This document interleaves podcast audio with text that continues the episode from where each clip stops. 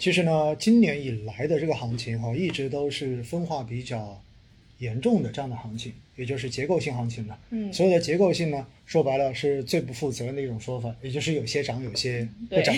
那确实，今年就是不断的在不同的行业风格中间进行切换的一个这样子的走势。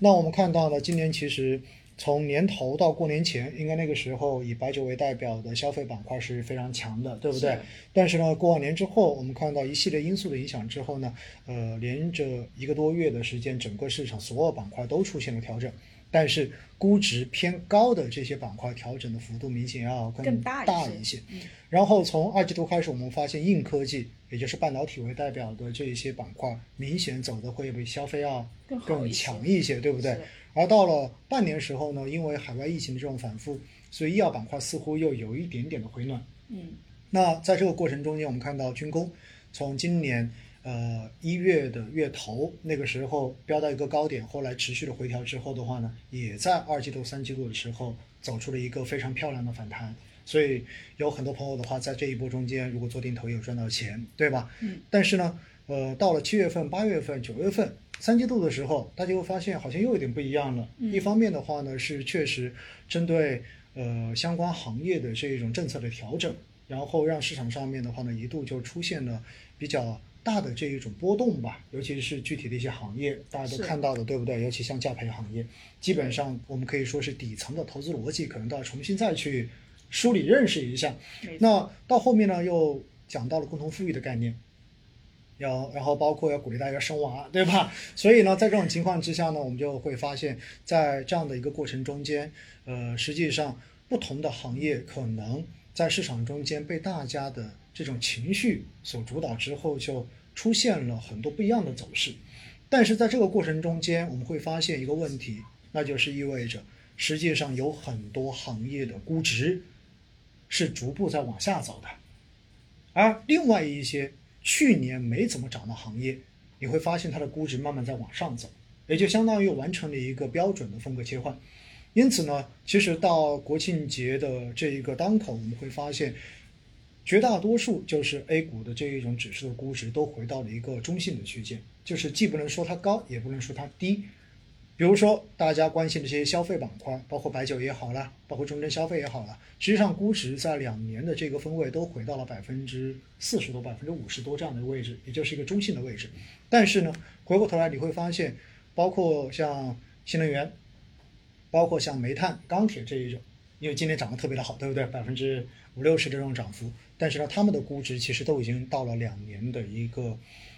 比较高的位置，百分之九十以上的分位。所以呢，在这种情况之下哈，我们就发现市场正常的又出现了这样子的调整跟波动。原因非常的简单，任何的板块短期涨得过快、涨得过高，那么盈利盘在里面总会想着，哎，我赚了这么多了，要不要走掉，对不对？要离场了。哎，对，所以的话呢，落袋为安，其实在呃外围有很多变化、变量存在的时候呢，是一个也呃很多投资者经常会去愿意考虑的一个问题。那回过头来，这些钱又去哪里呢？这个涉及到外围的，我们说，其实今年以来对于房地产的这种控制，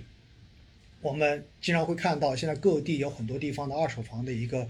呃交易量是出现了明显的下滑的，包括像深圳我也是很听明显的。说国庆才成交了七套房子，是吧？所以在这样的情况之下，我们说你就会发现有很多过去可能炒房的钱，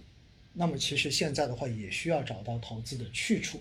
而另外一块呢，我们也讲到整个中国老百姓居民的这种财富的向资本市场转移的这个进程，应该说也是拉开帷幕，正在一个进行中。所以呢，大家又总担心说，如果我把钱真的从资本市场里面抽出来了，会不会错过后面的行情？因为毕竟大家还是对于未来的这个行情很期待的嘛。所以在这样的情况之下呢，从这些贵的行业里面的钱赎回来之后，它其实不会离场的。那不离场怎么办？不离场你就总要买点东西吧。那买什么比较好呢？哎，这个时候你会发现，哎，看上去估值更低的，那意味着它的安全边际就更高一些，对不对？所以我们会看到，在过去这几天有新闻中也讲到，我们看到有些基金经理调仓，可能开始买银行了，对不对？对吗？这个新闻在过去几天也非常的呃热门哈。那除此之外还有什么？你会发现消费，因为消费实际上今年已经跟去年、跟前年相比的话，已经不可同日而语了。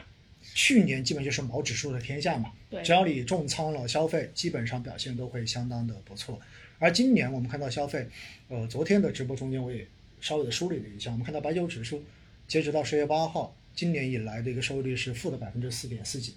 也就意味着它没有涨。但是今年我们知道中证五百指数都已经涨了百分之十几了，嗯，所以在这样的情况之下，我们说消费从长期来讲的话，我们说，因为我们是要从呃这种以国内大循环为主，国内国际双循环相辅相成的这种新的发展战略格局，所以在这样的情况之下，未来消费肯定是我国拉动经济非常重要的一个支柱在这里的。而且随着共同富裕的推进，那么随着橄榄型社会的这种实现，其实未来中产阶级变得越来越多的话，其实消费这种潜力的释放是有很大的想象空间的。所以像消费这种行业，你会发现，真的站在比较长的维度来讲的话，它其实没有什么太大问题，只不过你的投资的这一个期限到底能不能匹配上，对吧？这才是最关键的。所以呢，当消费的估值整体往下调了一阵子之后，进入到一个适中的估值，其实它的安全边际就已经变得更高了。而长期来讲的话，消费又是一个比较有稳定前景的这样的行业，所以在这个时候呢，你会发现资金可能就会慢慢的会有一些调仓，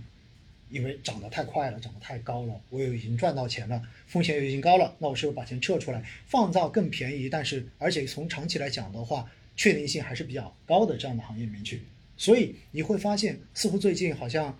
消费又慢慢有点回暖，对不对？对但是呢，你会发现之前涨得比较好的这些周期股的话，似乎又有一点点的回调，而且包括像军工，因为军工本来我们说它的特性就是波动比较大，所以大家总是一波波赚到钱之后，可能有点风吹草动，哎，就赶紧落袋为安，等着它下来之后我再进去，对不对？所以呢，这种情绪叠加，确实对于四季度的市场外围的这种宏观环境，其实还是有一些大家要去关注的这种担心的因素，比如说美联储的这一个 QE 的 tape，对不对？其实这是一个非常明显的，大家都知道它一定会落地的一个蝎子，但是到底怎么落地，超预期还是能够还是不达预期，其实这都会影响到市场的情绪。同时的话呢，我们也看到，在过去的这段时间，就是因为原材料的这种价格上涨，所以造成了，比如说呃，在电力供应方面啊等等方面的话呢，可能都会有一些大家比较关心的这种问题出现。那么在这样的情况之下，那原材料的成本上涨对于我们的经济的这一个影响会去到一个什么样子？甚至于在昨天的直播中间，还有人来问我说：“查老师，现在有很多人说会发生经济危机哦，你怎么看这个问题？”我说这就有点危言耸听了，对不对？所以的话呢，在这样的情绪的影响之下，大家可能都会略微偏谨慎一点，而略微偏谨慎就意味着我会把钱放到更安全的地方去。其实这就是为什么市场会出现这些变化的一个原因。